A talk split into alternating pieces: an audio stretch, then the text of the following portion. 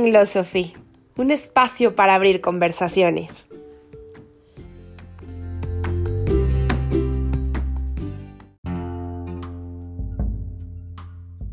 Los seres humanos estamos llenos de conversaciones, conversaciones que son internas y que muchas veces no nos atrevemos a externar. ¿Qué te estás platicando? ¿Con qué personaje te estás identificando? ¿Y qué historias estás planificando? Cada aspecto de nuestra vida se cuenta como quien cuenta un cuento y se vive como quien se identifica con ellos. ¿Qué cuento te has contado hasta hoy?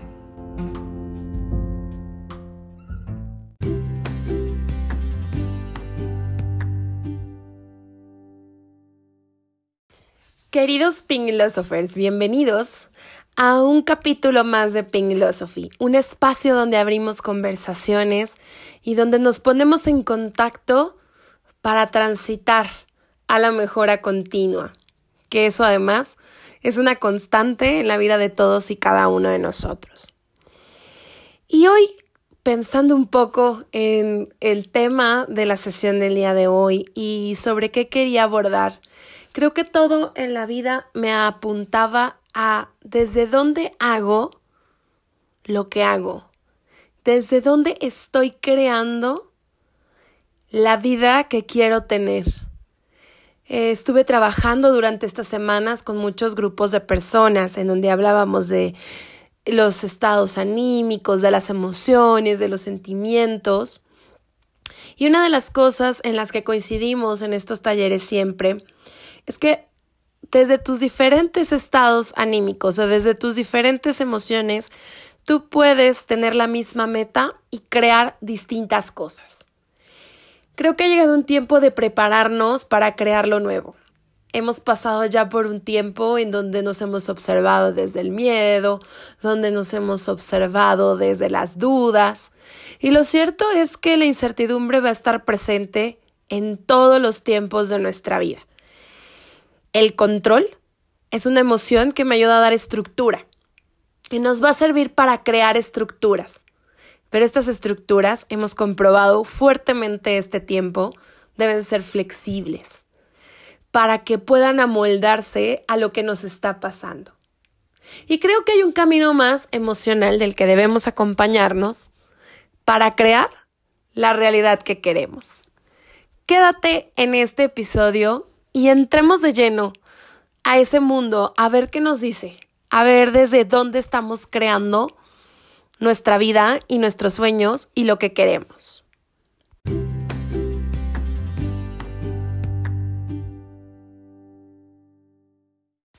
En tiempos de crisis, una de las cosas que me pueden sacar del sentido de ansiedad es saber lo que es importante, y saber lo que es importante siempre me va a regresar al centro. Y lo que es importante puede ser variable en las distintas épocas de nuestras vidas. Hoy en día hemos comprobado, eso lo hablo cada sesión porque al final es el tiempo en el que estamos y busco que esto sea muy actual, pero creo que va a resonar con alguien que lo escuche 20 años más adelante. En medio de esto que hemos estado enfrentando, creo que aprender lo que es importante tiene que ver con nosotros mismos y hemos estado eh, entendiendo la relevancia de la salud, de cuidar nuestro cuerpo, de contactar, de cuidar de la gente que amamos y de la que estamos por amar, porque mucha gente aparece en medio del camino aunque no lo sepamos. Y al final del día, si yo me puedo enfocar en eso, puedo aminorar de cierta forma la ansiedad, que sabemos que es una emoción de miedo que se instala en lo que va a pasar en el futuro. Hacernos conscientes de lo importante, de lo que... Pero fíjate, esto es súper, súper, súper diferencial. Para mí puede ser importante el dinero. Entonces yo me voy a preocupar por el dinero aquí y en el futuro, porque yo lo que quiero es poseer más. Pero yo creo que sumado a enfocarme en lo importante, tiene que haber una alta dosis de gratitud, que es decir, saber que lo que tengo está bien, está en suficiencia. Si yo puedo saber que lo que tengo está en suficiencia y que tengo lo importante porque estoy en una vida de suficiencia, por consiguiente, ahí es donde la, la ansiedad sí disminuye. Si yo solo vivo en ambición, sin gratitud, entonces muy probablemente, aunque yo sepa qué es lo importante, en de mí no va a desaparecer los estados de ansiedad. Entonces es un poco como decir, lo que tengo está bien, es lo justo, es lo que toca y con ello puedo hacer lo que yo quiera. Y ahí sí aparece la, la ambición, que como hemos platicado anteriormente, es la emoción de saber que puedo hacer más con lo que tengo. ¿Y por qué empiezo hablando de esto? Yo creo que de las cosas que más nos cuestan cuando queremos tener el control de todo, que es un modo de vida, es saber que no lo tengo en realidad. Y generacionalmente estamos muy orientados a tratar de tener el control. Hacemos planes a largo plazo y esos planes pueden variar. Y cuando varían, si yo no estoy en gratitud y en suficiencia, muy probablemente me va a dar un golpe. Y ese golpe de ansiedad me impide ver mi camino y crear cosas nuevas. Lo platicaba en capítulos anteriores, hablando del proceso del duelo, difícilmente en el proceso en que estoy en negación o que estoy luchando, yo voy a poder ver lo que tengo. Pero hoy queremos darnos herramientas para ir a más, para poder abrazar lo que tengo y crear cosas nuevas, para poder establecer más eslabones a la construcción de lo que queremos que sea nuestra vida de sueño. ¿Cuál será el puente entonces para pasar del estado de ansiedad al estado de gratitud.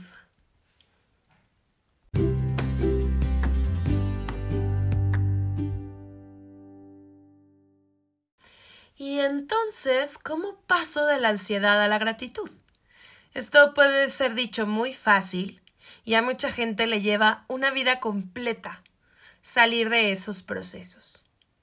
Yo no le pondría ni el adjetivo de fácil ni el de difícil simplemente es lo que es y es un camino que un día se comienza a andar y que te va llevando por senderos que seguramente te llevan a un mejor vivir.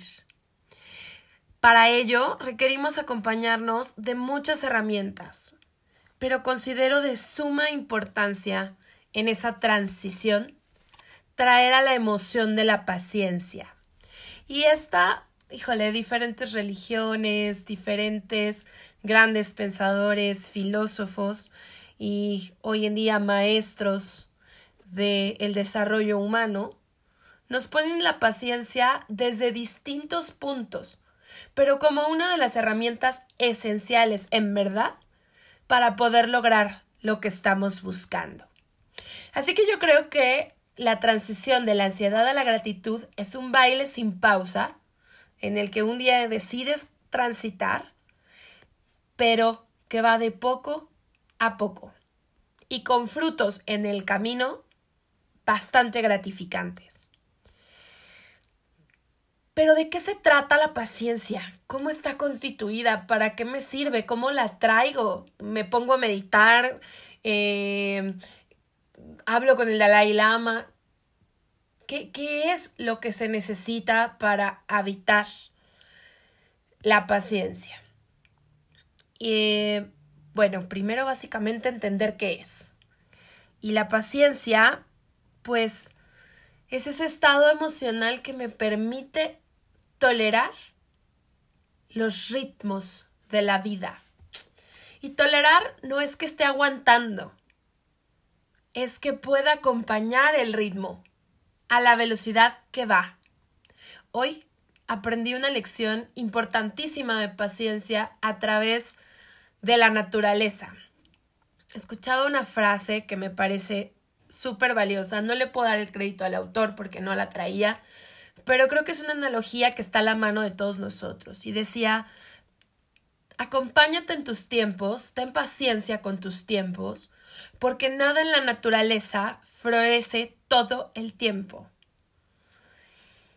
Y es valiosísima esa lección, porque para aquellos que saben de agricultura o para aquellos que que simplemente se han dado la oportunidad de ver los frutos que la naturaleza nos trae. Hay flores que se dan muy rápido, que tú las plantas y de inmediato tienen un resultado y tú las puedes ver hermosas y frondosas. Hay plantas que todo el año nos permiten una vista espectacular, como las suculentas, por ejemplo.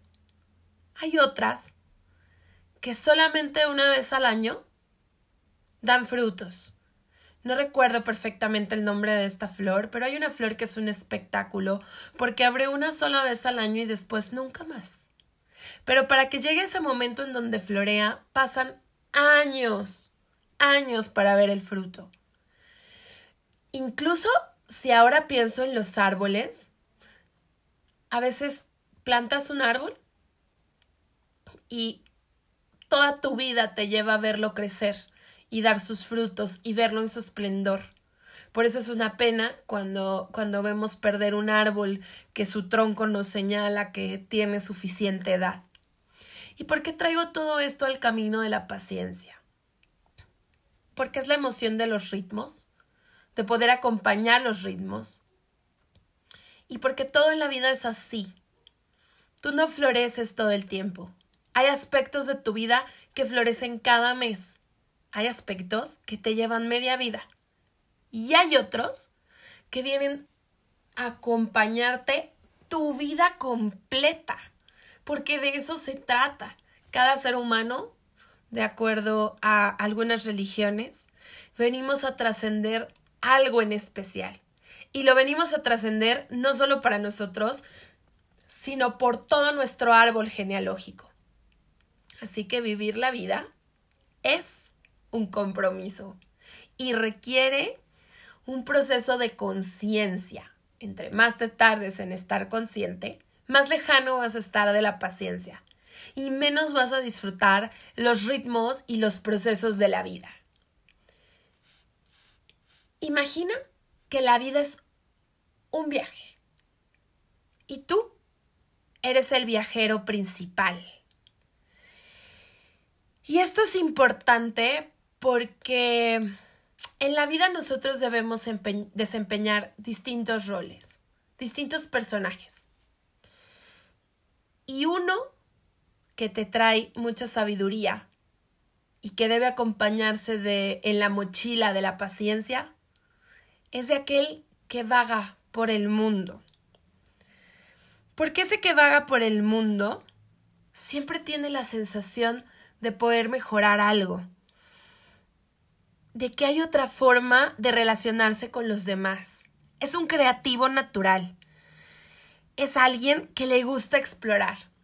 No podemos vagar el mundo todo el tiempo, pero debemos transitar el camino todo el tiempo. Entonces, habrá momentos en mi vida en que requieran pausa y aún así requiero transitar el camino con el ojo del explorador, como aquel que va descubriendo paso a paso lo que la vida le trae y poderte esperar a descubrir paso a paso lo que tu vida te trae es lo que va generando o haciendo el músculo de la paciencia.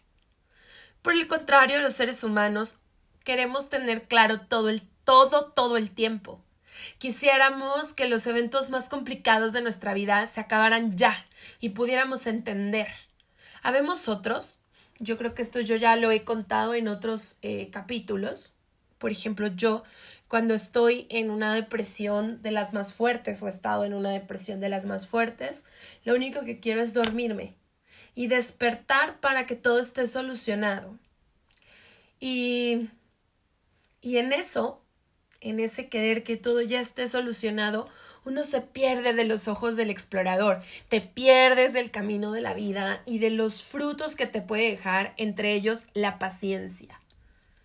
Muchas veces la paciencia se relaciona con la sabiduría y la sabiduría para muchas culturas con la vejez. Porque quien ya ha andado muchos caminos por la vida, aprende que no puedes correrlos porque te cansas que a veces necesitas trotarlos, a veces caminarlos y a veces correrlos, y que las distintas velocidades se ocupan en tu favor. lo que se asocia con la juventud es que vamos rápido y queremos resolver y queremos comernos el mundo y no tenemos paciencia y queremos crecer. Y eso se puede dar, esa sensación se puede dar en cualquier momento de tu vida. El punto es que esa paciencia, ese manejar la temporalidad, ese vagar el mundo, nos ayuda a aprender cosas importantes del camino. Cuando yo no vivo solo orientado a las metas, que esto pasa mucho en el mundo laboral, sino disfrutando el camino para ver qué me deja, puedo acumular mucho más conocimiento. Imagínate, imagínate que tú estás recolectando frutos y lo quieres hacer corriendo. Pues porque quieres terminarlo en una hora el proceso. Vas a recoger frutos seguramente no vas a aprender cuál es la mejor calidad, en qué vereda están los mejores, a qué te sabe uno distinto de otro. Eso te lo vas a perder, pero vas a recolectar frutos.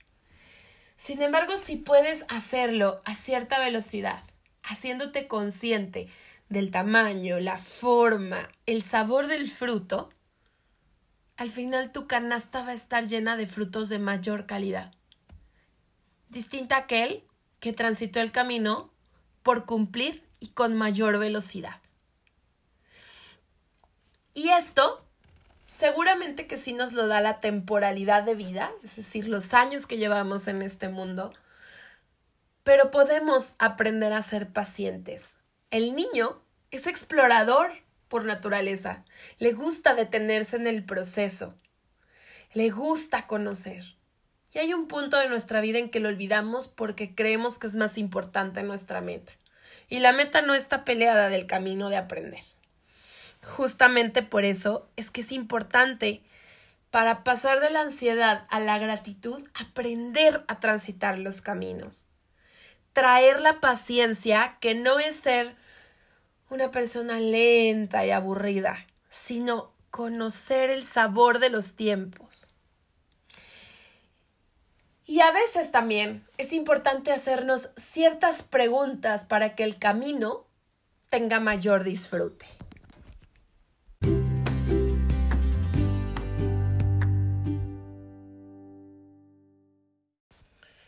Algunas de estas preguntas tienen que ver con ¿por qué hago lo que hago? ¿Qué es lo que yo valoro en la vida? ¿Al servicio de qué pongo todo mi esfuerzo y todo lo que yo hago en mi día a día. Resolverlas puede ser fácil o puede ser muy complicado porque queremos servir a muchas cosas, porque nos perdemos del por qué hago lo que hago y lo ponemos solo al servicio a veces de o ganar dinero o de la estabilidad de los otros y nos quitamos a nosotros del camino.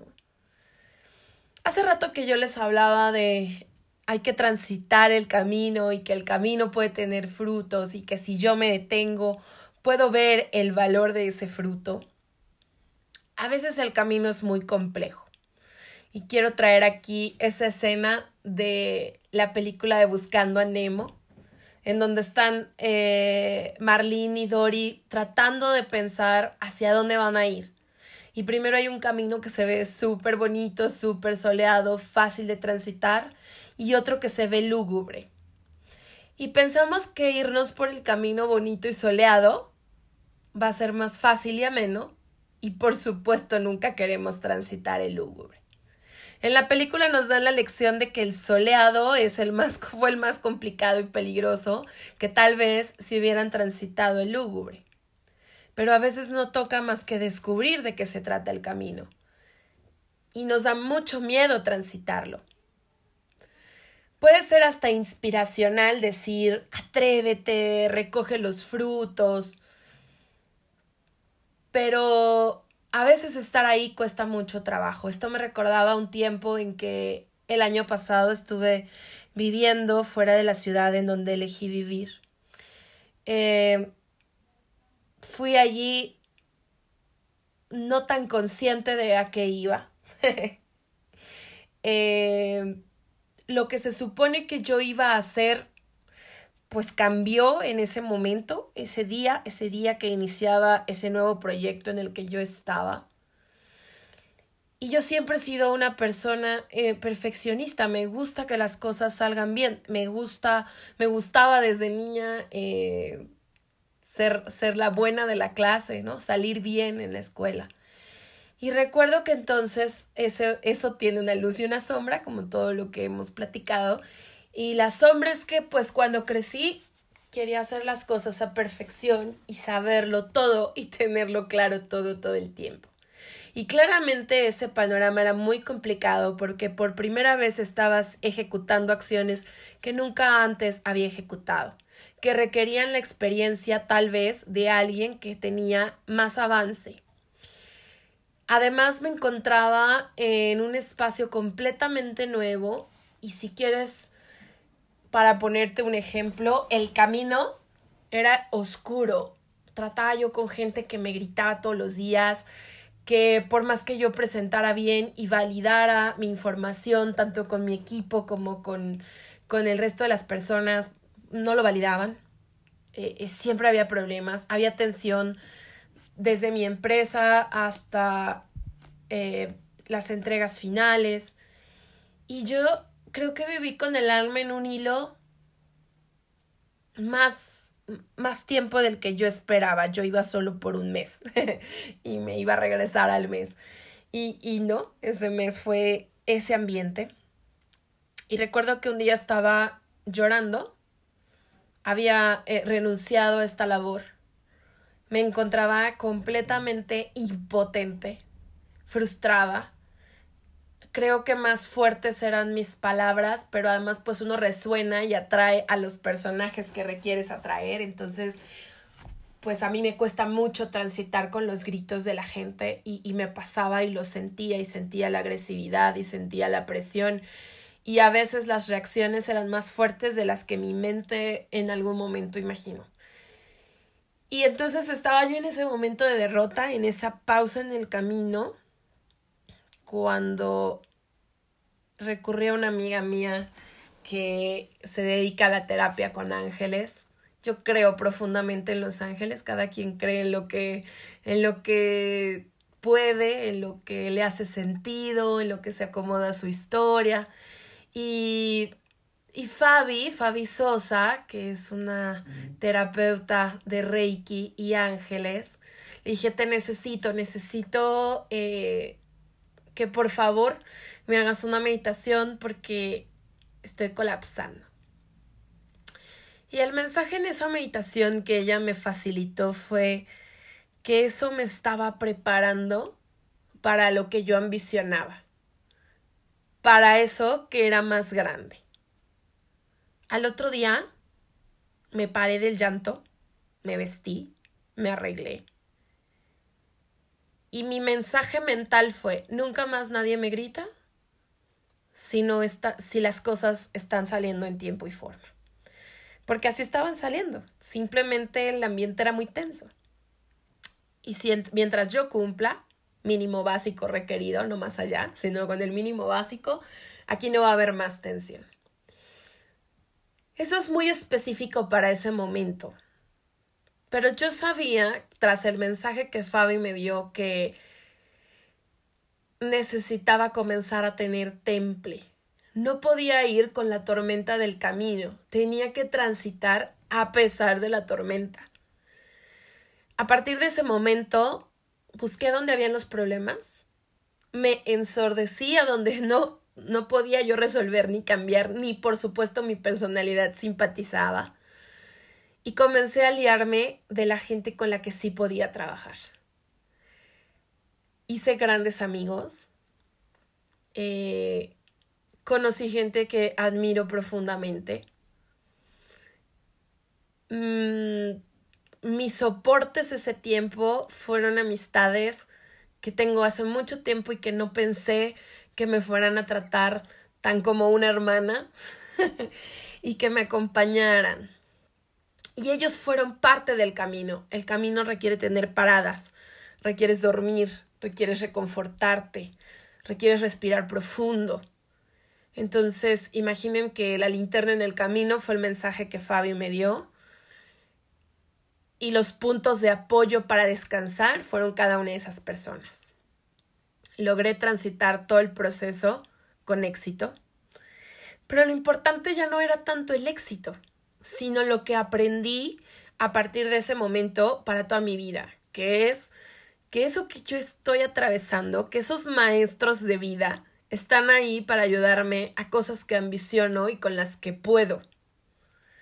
Y eso responde la pregunta, ¿para qué hago lo que hago? Yo no estaba ahí para un proyecto, yo estaba ahí para un entrenamiento de vida, para saber que hay gente que me va a querer y me va a aplaudir, y gente que no, y son los más, y que a pesar de eso mi seguridad no podía tambalear.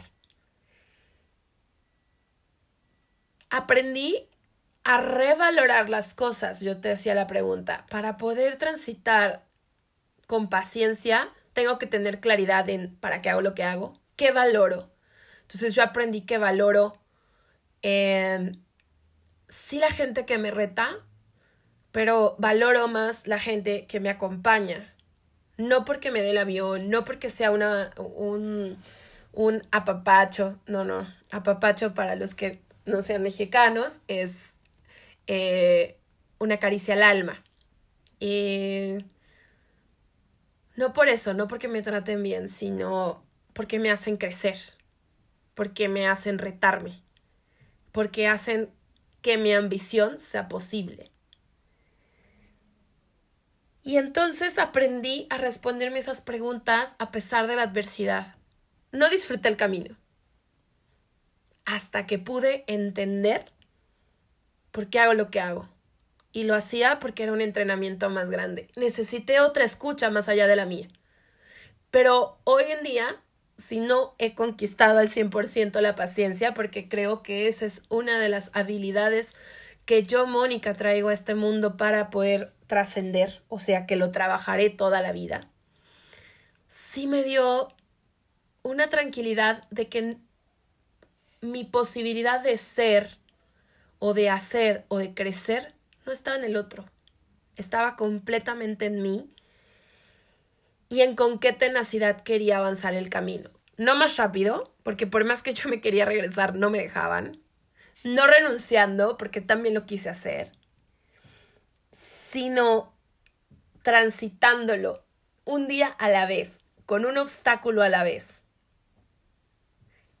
Y con una forma de ser mía que apoyara eso que estaba pasando.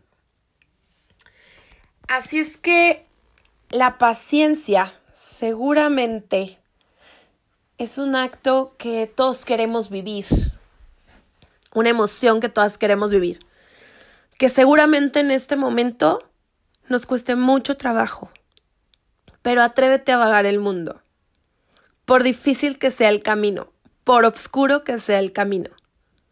Si tú lo haces muy consciente de al servicio de qué estás transitando ese camino, por difícil que sea, vas a recoger frutos consciente de los frutos. Gracias. Gracias a todos ustedes por acompañarme un capítulo más de Philosophy y nos vemos en el siguiente. Feliz vida, feliz semana, feliz día en el momento que tú escuches este podcast. Un abrazo.